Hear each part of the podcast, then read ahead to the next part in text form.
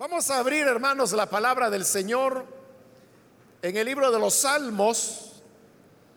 Busquemos el Salmo número 30.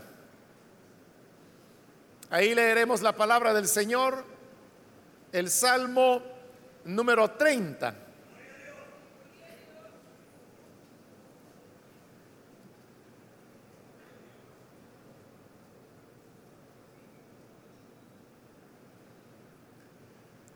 La palabra del Señor dice en el Salmo número 30, versículo número 6 en adelante,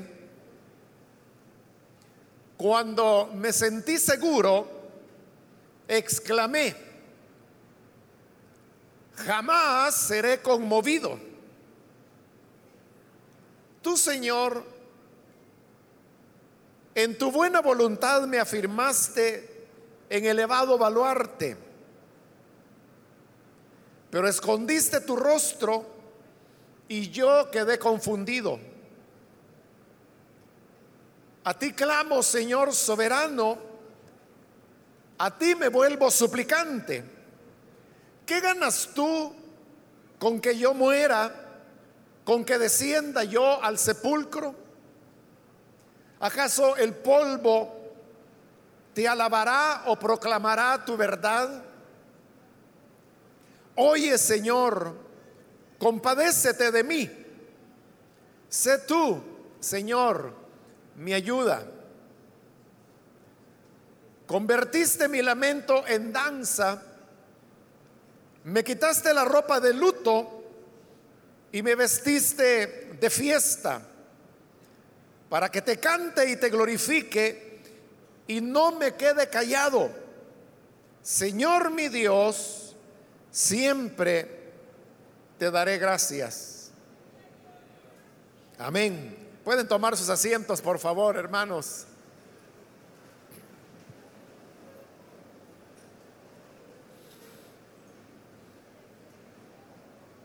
Hemos leído este salmo en donde encontramos a una persona que había logrado cierta prosperidad en la vida. Cuando algunas personas logran tener algún éxito o alguna estabilidad en su vida, puede ser que se llenen de orgullo, porque estando ahora en una posición mejor que la que tenían anteriormente, pueden sentirse ya señores de todo y sentirse orgullosos por la nueva posición que tienen. Eso exactamente es lo que ocurrió con esta persona que aparece acá en el Salmo cuando en el versículo 6 dice, cuando me sentí seguro, exclamé, jamás seré conmovido. Es decir, esta persona había llegado a tener cierta prosperidad y cuando ya estaba en la cumbre de su grandeza, incluso había llegado a expresar esa palabra que acabamos de leer, jamás seré conmovido. Eso realmente es algo que reta al futuro y reta a las diversas situaciones que como seres humanos enfrentamos. Decir jamás seré conmovido es atrevido porque uno no sabe lo que el día de mañana trae para nosotros o qué es lo que Dios ha determinado que hemos de enfrentar y hemos de, de vivir en el futuro. Sabemos que no tenemos nosotros nada garantizado en la vida y que como pudiera irnos bien, pudiera irnos mal. Por eso es que las personas tienen un dicho por el cual dicen, la vida da vueltas. Los que hoy están arriba, mañana podrán estar abajo. Y a la inversa, los que hoy están abajo, mañana podrán estar arriba. Y eso no solamente es un dicho, sino que es una frase, un refrán que la gente expresa en base a lo que observa, observación que se ha venido dando de generación en generación y que por diversas situaciones las personas han vivido esa realidad y es que a veces están bien, a veces están mal. Por eso digo, es un atrevimiento cuando alguien dice, jamás seré conmovido. Alguien ha dicho también que jamás debemos decir jamás. O hay otras personas que dicen todos los jamases se llegan. Y esto significa que lo que uno cree que no va a ocurrir, pudiera ocurrir.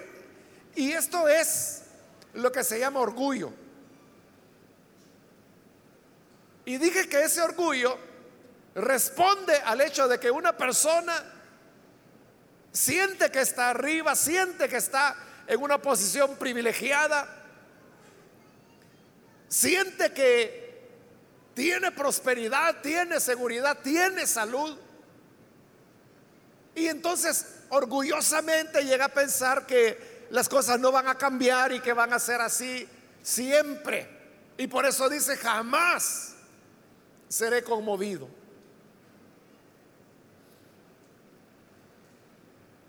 Cuando uno oye, hermanos, como ha ocurrido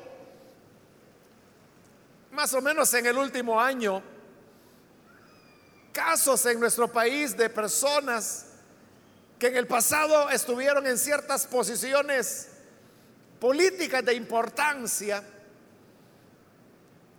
y que luego salió a luz que habían cometido actos de corrupción, por lo cual ahora están siendo juzgados o algunos están detenidos, uno se pone a pensar, bueno, y esta persona cuando hacía esto, nunca llegó a pensar que se iba a encontrar en la condición en la cual se encuentra hoy. Y la verdad es que no, no lo pensaron. Porque si lo hubiesen pensado, no habrían cometido los abusos que cometieron. Es decir, que cuando estuvieron en su posición de eminencia, les ocurrió lo que el Salmo dice, que dijeron, jamás seré conmovido. Pero esto no solamente tiene que ver con las personas que llegan a tener una posición muy elevada o que tienen mucho dinero, que tienen mucho poder o que tienen mucha fama. El orgullo también puede llegar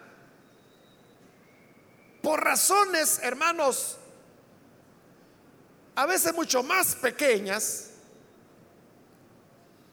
y que hacen que las personas se vuelvan igualmente orgullosas. Orgullo no solamente hay entre los poderosos o entre los que tienen mucho. Orgullo también puede haber entre personas que están lejos de llegar a ser ricos o que están lejos de llegar a ser muy famosos, pero como digo, a veces con logros que son relativamente pequeños, las personas pueden llegar a sentirse demasiado orgullosas. Y recordemos que el orgullo es una de las cosas que menos le agradan a Dios. Por eso es que la palabra del Señor nos dice que el Señor ve de lejos al altivo. Él humilla al orgulloso y exalta al humilde. Pero es porque a Dios no le agrada el orgullo. Y esto es lo que le ocurrió a esta persona. Entonces estaba muy orgullosa diciendo, jamás seré conmovido. Y luego dice el versículo 7, tú Señor, en tu buena voluntad me afirmaste en elevado baluarte. Es decir, esa posición que había logrado, ese logro, ese exaltamiento, lo había alcanzado porque como dice ahí, era por la buena voluntad del Señor. Eso es algo que nunca debemos olvidar. Y es que cualquier cosa que nosotros alcancemos en la vida es por la buena voluntad del Señor. Nunca es por nuestras fuerzas, nunca es por nuestra capacidad. Es porque el Señor muestra su buena voluntad, nos entrega su gracia y por esa gracia podemos llegar a tener una posición exaltada, pero no para que nos llenemos de orgullo. Esta persona sí se llenó de orgullo. Y como se llenó de orgullo, dice la segunda parte del versículo 7, escondiste tu rostro y yo quedé confundido. Ese es el punto que estaba señalando. Y es que cualquier cosa que nosotros recibamos, debemos reconocer que la recibimos de Dios. Y si la recibimos de Él, no hay razón alguna por la cual tengamos que sentirnos orgullosos. Por eso es que Pablo, escribiendo en su carta a los Corintios, él menciona que por qué nosotros vamos a sentirnos orgullosos de aquello que Dios nos dio. Si Él nos lo dio, es porque entonces lo recibimos de Él. Y si lo recibimos, entonces ¿en qué yo me voy a jactar? ¿O por qué me voy a sentir orgulloso si no es algo mío? Es algo que Él me dio. Pero si Él me dio algo y por darme algo, yo llegué a llenarme de orgullo y dije, jamás seré conmovido. Entonces Dios puede decir, ah, jamás, ¿no? Entonces vamos a ver qué puedes hacer sin mí. Y por eso dice el versículo 7 que Él escondió su rostro. Y yo quedé confundido. Si nosotros nos olvidamos ¿Quién es el que nos dio lo que tenemos? Y si en lugar de darle la gloria y las gracias a Él, nosotros nos llenamos de orgullo diciendo, jamás seré conmovido, entonces el Señor puede apartar su rostro de nosotros y entonces vamos a ver cómo terminamos. Esto es similar a lo que le ocurrió a Nabucodonosor, el rey de Babilonia. Cuando él levantó su enorme imperio y terminó de edificar la ciudad de Babilonia, un día él la vio y cayó en la cuenta que era una ciudad majestuosa, sin igual. Entonces se llenó de orgullo y dijo, no es esta la Babilonia que yo construí con la fuerza de mi brazo y para mi gloria. ¿Para qué dijo eso? No?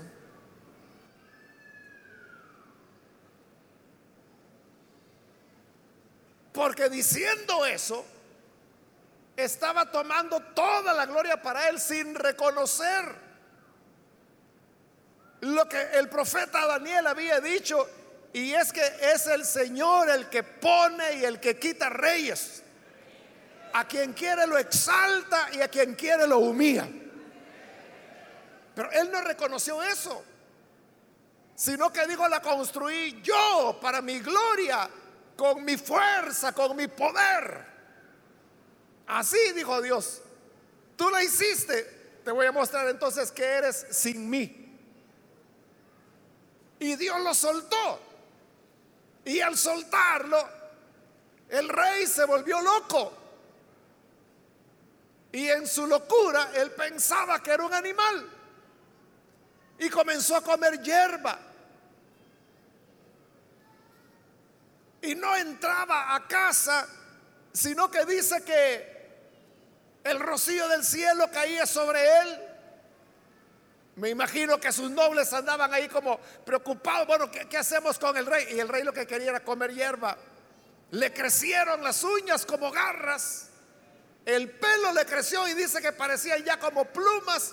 Su aspecto era más de animal que de hombre.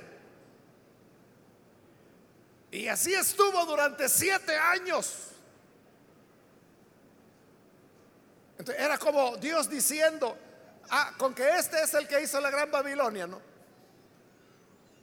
Con que este es el que la hizo con la fuerza de su brazo y para gloria de él. Bueno, veamos qué sin mí y qué era sin Dios. Nada. Era un animal, era un chiflado, era un loco, que lo que quería era comer hierba. Y el mismo Nabucodonosor después, relatando su experiencia, dice que así se mantuvo durante siete años, hasta que un día, dice, finalmente reflexionó y dijo, todo lo que yo tenía no era por mi fuerza, no era porque yo lo hubiera logrado, era el Señor quien me lo había dado. Y entonces, estando ahí a gatas, todavía con hierba entre sus dientes, con el pelo largo, con las uñas largas, dice que levantó la mirada al cielo y bendijo al que vive por los siglos de los siglos.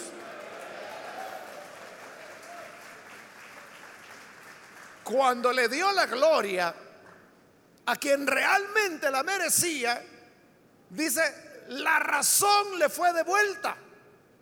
Inmediatamente volvió la cordura. Se fue a rasurar, se cortó el pelo, se bañó, se cortó las uñas. Y lo primero que hizo fue dar un decreto que fue a todo el imperio en donde él afirmaba que el reino le pertenecía a Dios, que él podía dárselo a quien él quisiera y quitárselo de igual manera a quien él quisiera. Esa experiencia es la que vivió aquí el salmista. El Señor escondió el rostro y quedó confundido. Versículo 8, a ti clamo, Señor soberano, a ti me vuelvo suplicante. Como todo lo que tenemos depende de Dios. Pero cuando el Señor oculta su rostro, todo lo que tenemos lo podemos perder. Y fue lo que le pasó a este hombre del Salmo. Pierde todo y entonces ¿qué hace? Dice, clamo a ti, Señor. A ti me vuelvo suplicante. Hoy sí. Hoy está suplicando. Pero porque sabe que sin Dios no es nada. Es que el hombre se puede sentir orgulloso. El hombre se puede sentir campeoncito. El problema es cuando Dios le muestra la realidad. Y la realidad es que sin Él nada podemos hacer. Sin Él todo lo que hayamos podido edificar, juntar, construir, todo se viene abajo. Y fue lo que pasó acá. Versículo 9. ¿Qué ganas tú? Está suplicando el hombre. ¿Qué ganas tú con que yo muera? Con que descienda yo al sepulcro. ¿Acaso el polvo te alabará o proclamará tu verdad? Este hombre está preguntando, ¿y tú qué ganas? con que yo muera, con que descienda al sepulcro. ¿Acaso el polvo te alabará.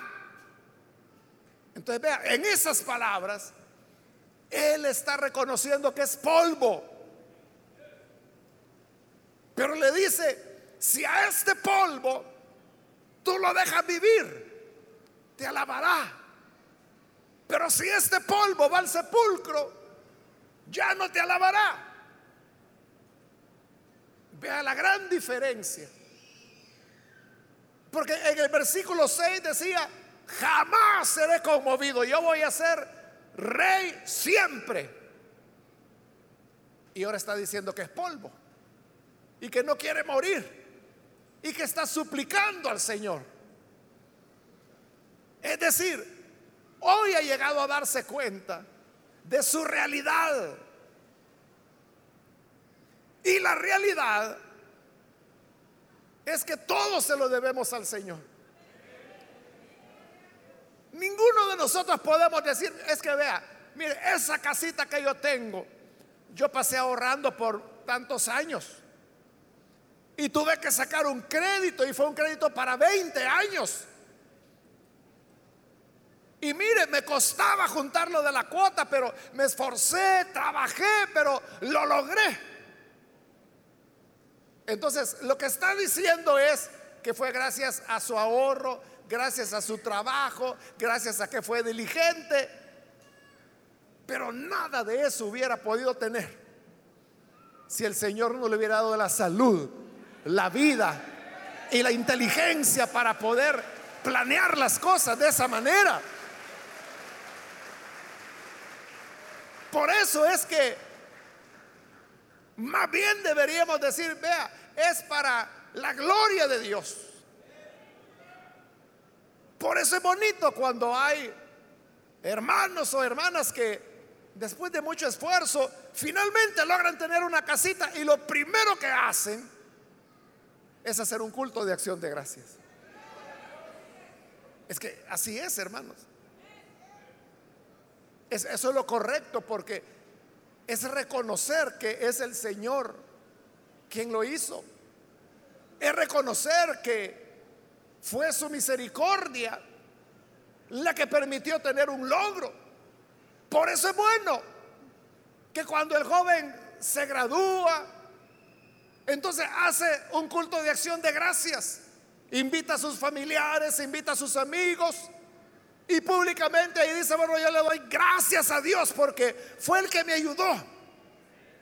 Cuando le damos la gloria a quien realmente la merece, ahí es cuando las cosas marchan bien. Pero cuando nos llenamos de orgullo, cuidado porque entonces el Señor nos puede llevar a una experiencia por la cual tengamos que reconocer que somos polvo. Polvo, eso es lo que somos. Hoy que hay así un poco de viento, hermanos, como que las casas se llenan de polvo, ¿verdad? En las calles hay mucho polvo. Y este polvo puede ser, podría ser que hace cientos de años atrás o miles de años atrás, fueron reyes, fueron nobles, fueron sabios, pero que murieron y volvieron al polvo. Y ese polvo ahora el viento lo levanta y flota y anda por todos lados. Eso es el ser humano. Polvo. Que luego usted agarra un trapito y dice voy a limpiar la mesa y lo sacude y no sabe si está sacudiendo a Montezuma y a no sé qué otros señores de estas tierras que en otro tiempo fueron grandes y fueron señores, pero que ahora no son nada más que polvo. Que ensucian la mesa y que usted lo barre y se va, ya estuvo, ya está limpito. Esa es nuestra realidad. Nada somos sin el Señor. Sin la gracia del Señor, no podemos, primero, ni tener la vida. Y luego, dentro de esa vida, tener ningún logro. Porque es solamente la gracia de Dios la que lo hace. A Él tenemos que remitir la gloria. No, no, no puede un joven que al final del año, porque hizo su carrera y sacó un buen cum, tan buenas notas que la universidad lo exoneró y dijo, mire, usted no necesita presentar tesis, es muy buenas notas. Ah, ya ven, aquí está su papá. Y se jacta y dice, mire, es que yo soy tan bueno que ni tuve que hacer tesis. Ahí en la universidad reconocieron mi talento. Cuidado, eso es peligroso. Te puede pasar las de Nabucodonosor o te puede pasar esta experiencia que se nos está diciendo en este salmo. Tener que volver suplicante al Señor para decirle, te alabará el polvo si va a la tumba Versículo 10, oye Señor, compadécete de mí. Sé tú, Señor, mi ayuda.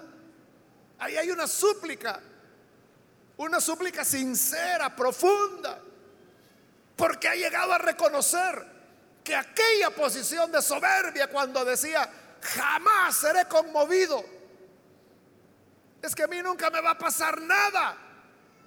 Cuando le pasa, ahí se da cuenta que no podemos confiar en nuestra misma capacidad. Y ahí es donde las personas se vuelven al Señor. Se vuelven al Señor y le dice, compadécete de mí. Sé tú, Señor, mi ayuda, ayúdame. Pero cuando ya hay esa súplica, ayúdame. ¿Cuándo es que nosotros pedimos ayuda? Cuando sabemos que ya no podemos por nosotros mismos.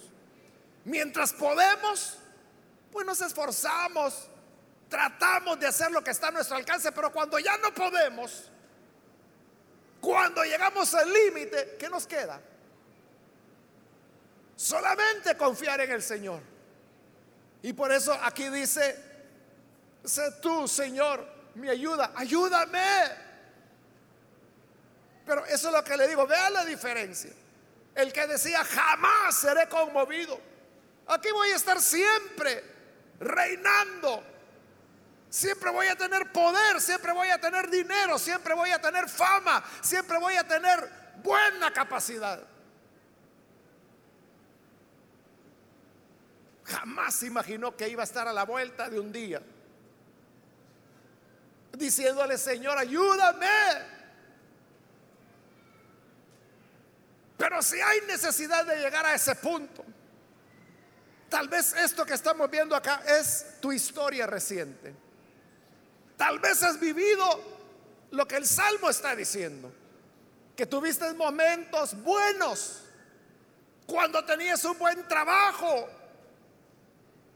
Quizá eras el jefe de personal o quizá eras el gerente y te sentías señor y decían, no, no, si yo quiero, aquí, si yo tomo la decisión, despido a quien yo quiero y contrato a quien yo quiero. ¿Y qué me va a decir algo? Te llenaste de orgullo. Pero llegó un momento en que la empresa tuvo que hacer recortes y te fuiste en la colada. Y ahora ya llevas 18 meses sin trabajar. Y has buscado y has puesto currículo. Se acabaron los ahorros lo que te dieron de indemnización se acabó. Y ahora te ves en necesidad y estás preocupado. ¿Cómo voy a hacer con mis compromisos? ¿Cómo voy a pagar mis deudas? ¿Cómo voy a pagar los créditos? ¿Cómo voy a salir adelante? Y te desesperas. No sientas pena o vergüenza de venir delante de Dios y decirle, Señor, ayúdame. Eso es todo lo que Él está esperando. Es todo lo que Dios está esperando. Que clamemos a Él. Que le digamos, Señor, ayúdame. Y Él rápidamente extenderá su mano para ayudarnos. Igual que Pedro, que caminaba sobre las aguas, pero luego perdió la fe y comenzó a hundirse. Cuando se sintió hundir y ahogarse, le dijo, Señor, ayúdame que perezco. Inmediatamente el Señor extendió la mano, lo levantó y, lo llevó cargado. Vaya, súbete a, la barca y lo subió. Y luego el Señor entró también a la barca. Y le dijo, ¿por qué dudaste? Hubieras continuado creyendo. Pero no lo dejó ahogarse, sino que extendió la mano inmediatamente cuando clamamos a Él y le decimos, Señor, ayúdame. Inmediatamente, aquí estoy. Ya reconociste, ya te diste cuenta que sin mí eres nada. Esa es la realidad. Sin Dios somos nada. Él nos ayuda. Y por eso dice el versículo 11, convertiste mi lamento en danza. Después que estaba lamentándose, ahora está danzando, está bailando. Me quitaste la ropa de luto y me vestiste de fiesta. Después de estar llorando, apesadumbrado, hoy está celebrando, está haciendo fiesta. Y dice el 12, para que te cante y te glorifique y no me quede callado. No estará más callado con el silencio del orgullo que se niega a darle el reconocimiento a Dios. Dice, no estaré callado, te alabaré te cantaré, te glorificaré, porque Él es el que merece toda la gloria, toda la alabanza. Amén.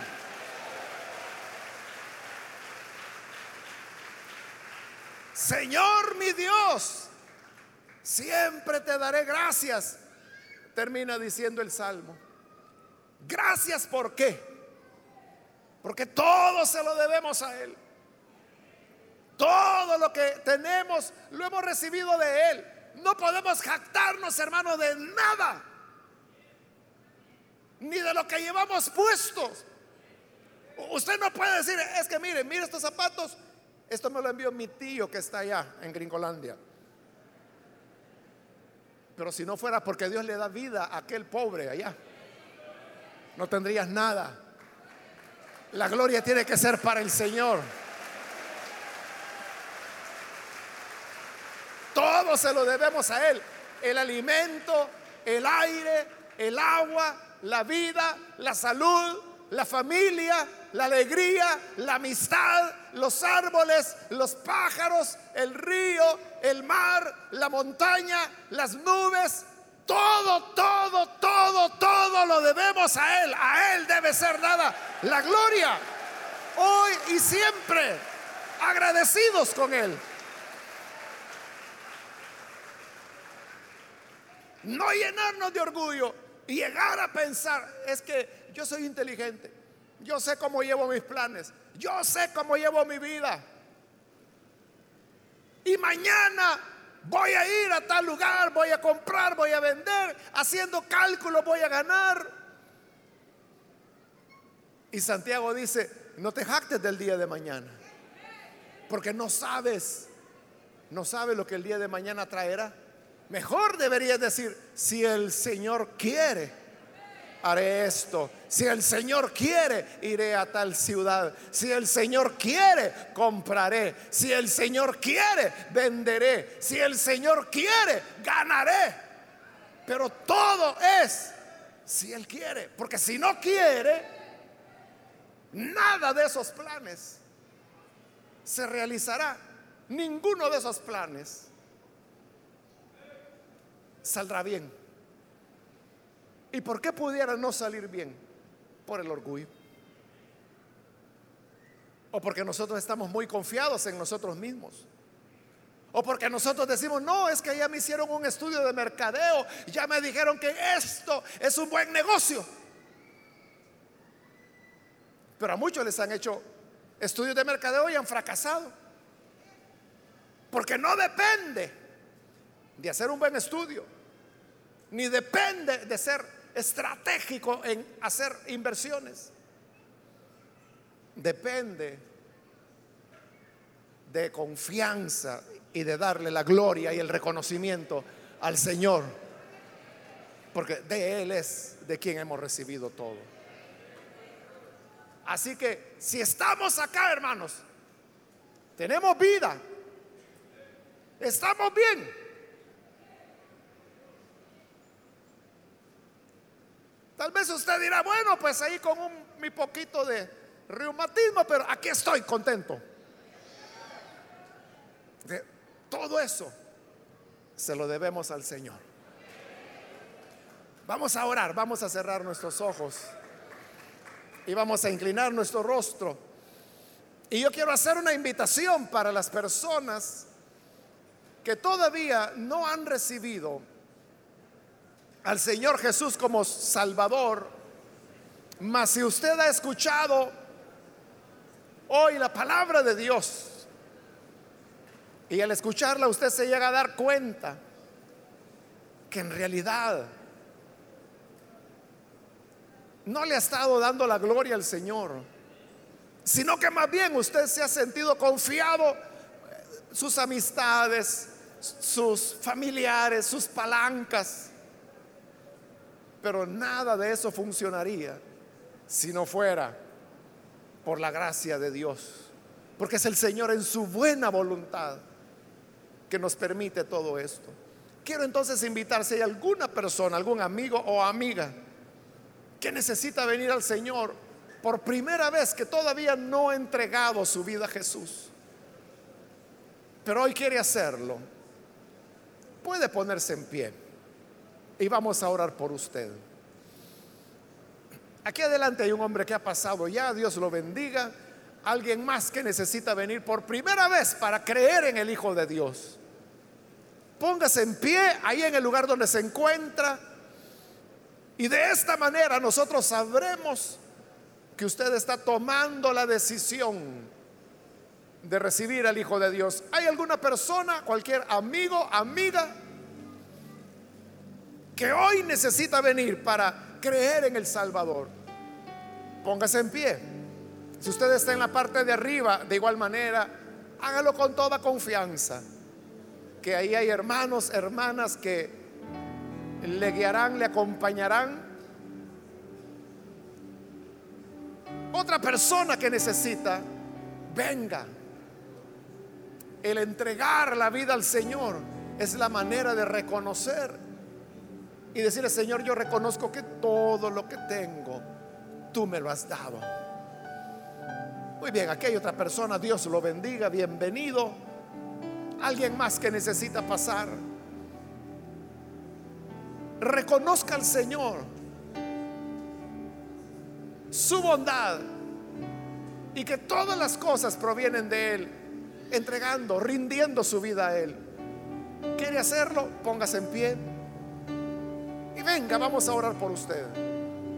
Cualquier amigo, amiga que necesita venir, hoy es el momento. Pase acérquese y vamos a orar por usted.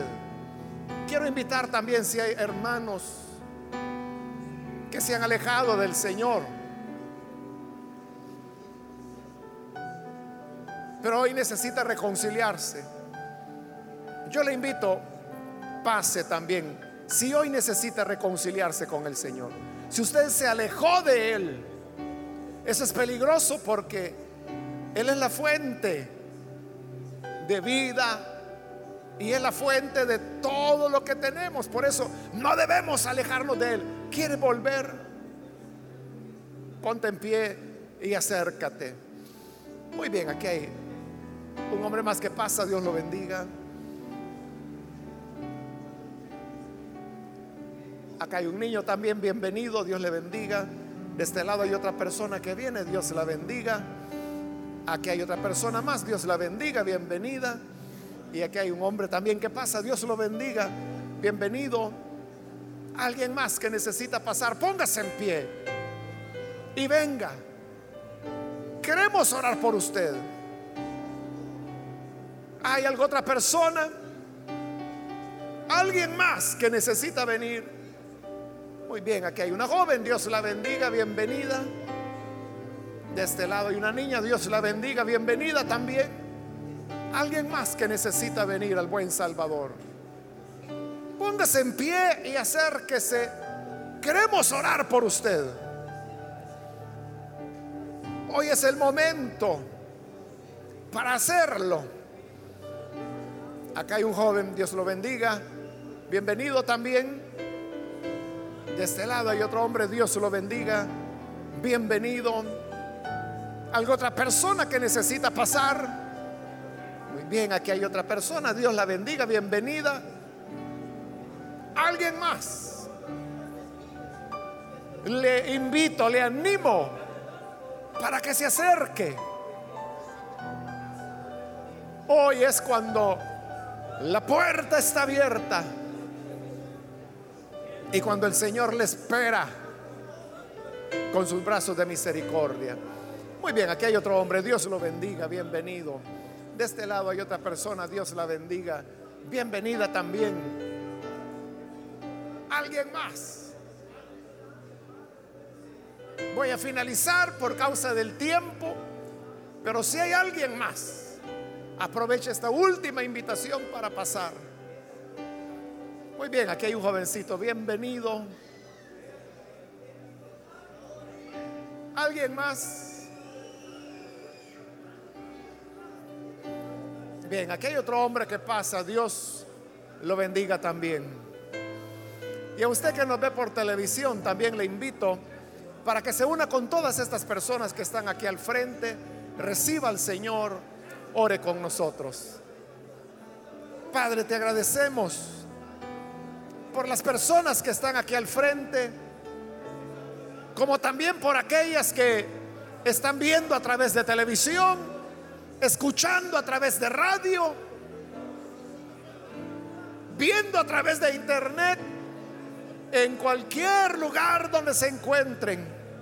Yo te pido que llegues en este momento y con tu sangre, tu sangre preciosa, puedas redimirles, perdonarles, limpiarles, hacer de ellos nuevas criaturas, de tal manera que nunca, Señor, vayan a alejarse de ti. Transfórmales y ayúdanos a ser honestamente reconocedores que todo lo recibimos de ti, que todo viene de tu gracia y que nada tendríamos si no fuera por tu buena voluntad. Que vivamos siempre en esa vida de dependencia, de confianza, que tú eres nuestro ayudador.